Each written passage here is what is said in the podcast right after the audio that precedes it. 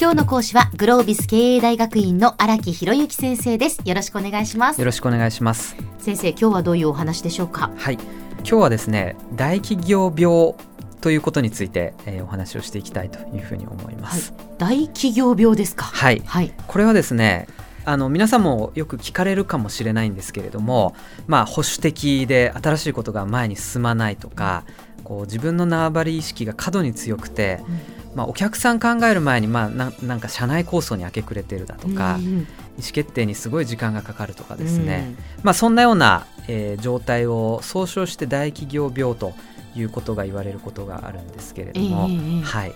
まあ、大企業だからというよりは、まあ、大企業に一般的に見られがちな傾向であってですね、えー、中小企業であっても、まあ、あのベンチャーであってもですねあの関係なくて、まあ、なんとなくその傾向が見られる状態のことを大企業病と、あのいうのではないかなというふうに思っております。そういうだから企業体質だっていうことですね。すねえー、はい。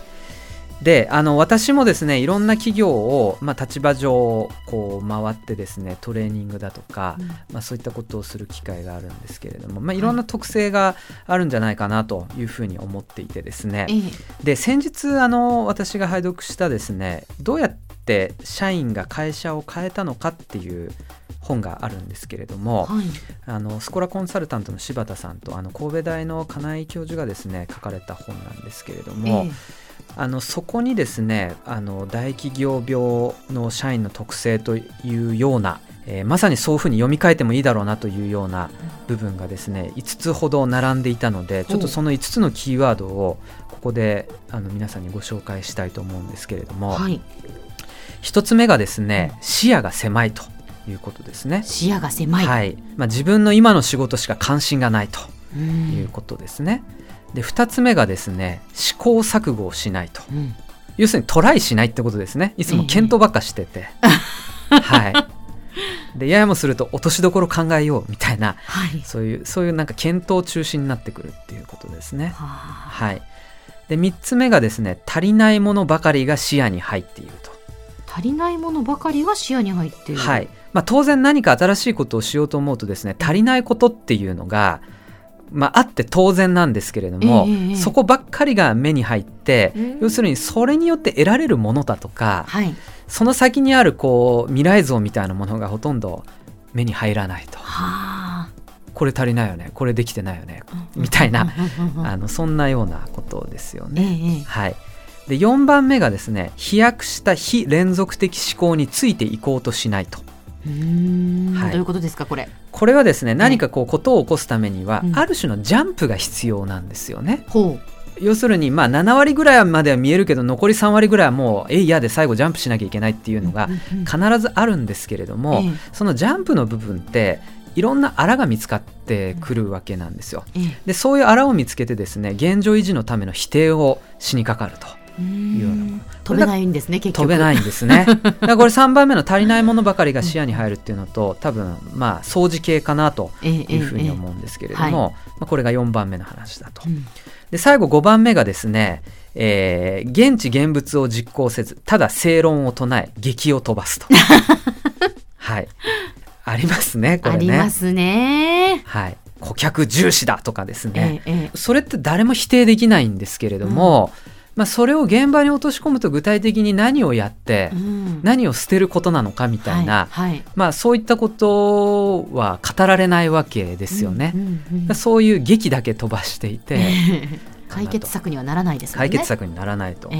いうことなんですけれども、ええ、まあ大体この5つぐらいがですね、うん、大企業病のえー、に染まってしまった社員の方の特性なんじゃないかなと。ドキドキしている方もいらっしゃると思います これ聞いて。あれ、はい、当てはまるんじゃないか？ってはい、で特にですねあの私がそのいろんな企業を見て、ええ、やっぱりちょっとこう問題に感じる部分は、うん、その1番目のその視野が狭いという部分あのここは気をつけたいなというふうに、まあ、私自身も思うわけなんですけれども、えー、あのこの視野の狭さの定義がですね自分の今の仕事しか関心がないということで、はい、裏を返すとですね、えー、自分以外の、ね、他人の、ね、もしくは自分のこう会社のと言い換えてもいいもしくは他の業界のでもいいんですけれども、それと将来のことに関心が向かないってことなんですね。あはい、はい。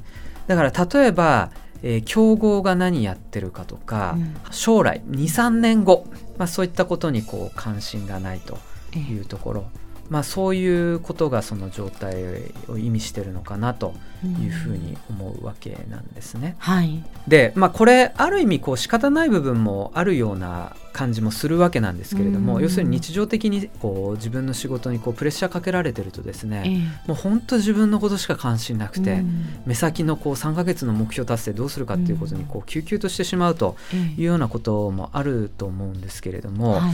やっぱりその段階においてあの将来的なものもしくは自分以外のことにこう頭を寄せるっていうのはすごく大事でですね、うん。でやっぱりこれ一つの大事なキーワードがですね好奇心っていう言葉だと思うんですね。好奇心です好ね。奇心、うん。はい、で世の中に出回っているその情報だとか、うん。なんでなんだろうとか、うん。もうちょっと違うことにこう興味関心を寄せるっていうことがなくなってくるというのが、うん。一つの大企業病になっていくことのサインではないかなというふうに、ん。こういろんな場あの場でリーダー候補になる人とかをですね、ええ。接していて、ええ。私なりに感じるところでもあります。なるほどね。はいあの以前先生にあのダンスフロアとバルコニーっていう話もしていただきましたけど、はいやっぱりこの好奇心なんかもその意識して、そうなんですね自分でこうトレーニングするというか、はい好奇心をこう持つようなやっぱりこう癖をつけないとはい、もう自然とこう毎日のことに追われていってしまうでしょうね。そうですね。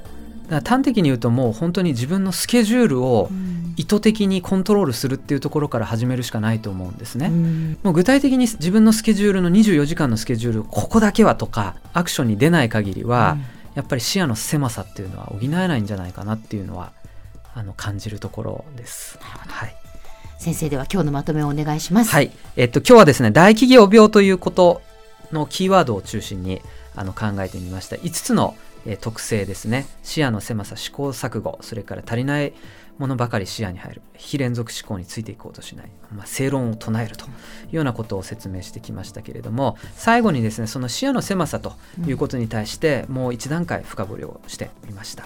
はい今日の講師はグロービス経営大学院の荒木博之先生でした。どうもありがとうございましたあり。がとうございました。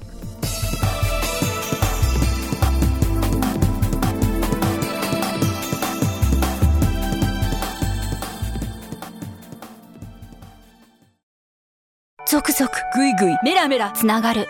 ゾワゾワ。ハラハラ。メキメキ。つながる。ズキズキ。モワモワ。ほかほか。つながる。キリキリ。ザワザワ。キュンキュン。ガンガン。ワクワク。うずうず。ドキドキ。ルンルン。バクバク。